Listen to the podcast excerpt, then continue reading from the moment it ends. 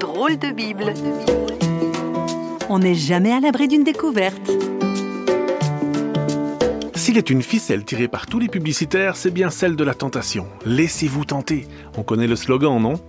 Eh bien, il est justement question de tentation aujourd'hui. Jésus, le Christ, a été tenté plusieurs fois, et pas par n'importe qui. C'est carrément le diable, ou l'esprit du mal, comme on l'appelle aussi, qui va lui faire passer un sale quart d'heure. Voilà comment ça s'est passé. On peut lire notamment dans le quatrième chapitre de l'évangile de Luc. Jésus passe 40 jours dans le désert, sans rien manger.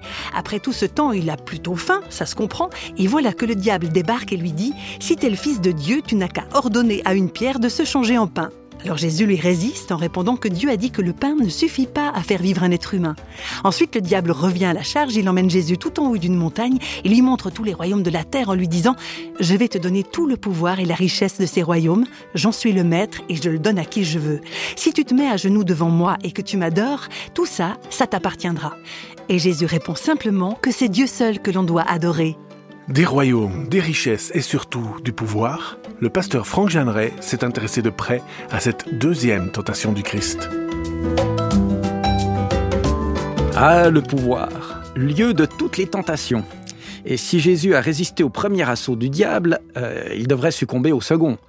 Jésus ne va pas se vendre pour une simple bouchée de pain quand même, ça on peut, on peut le concevoir. Mais pensez donc, là on lui propose de devenir rien moins que président du monde et sans passer ni par les primaires ni par les élections. Je pense que ça en fait rêver plus d'un. Une simple petite génuflexion.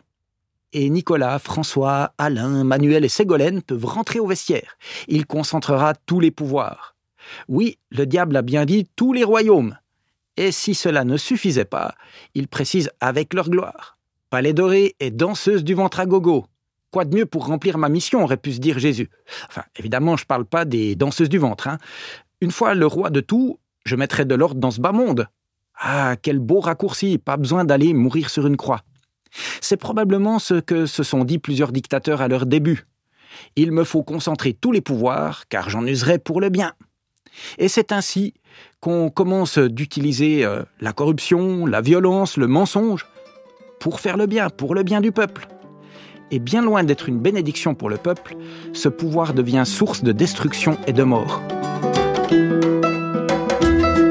Si mon pouvoir vient d'une génuflexion et d'une compromission, finalement ce pouvoir, ce n'est pas moi qui l'ai. Celui qui contrôle vraiment la situation, c'est celui qui m'a transmis le pouvoir. Ce pouvoir-là ne changera pas le monde pour le bien et pour le beau. Le chemin de Jésus est différent. Il n'a pas besoin de se compromettre, il n'a pas besoin de se vendre, et il restera libre. Et pourtant, il a plus de pouvoir dans ma vie et dans la vie de centaines de millions de personnes aujourd'hui que tous les rois et présidents réunis. Pourquoi? À cause de l'amour qu'il a montré. Parce qu'il s'est révélé comme celui qui sert et pas qui se sert. Est-ce une invitation à se méfier de la politique? Non, c'est surtout une invitation à se méfier de nos motivations. Et à savoir que même si je n'ai pas de pouvoir, même si je ne suis le président de rien et le roi de personne, par l'amour, je peux tout transformer et finalement construire un royaume bien plus beau que celui que j'ai laissé entre les mains du diable.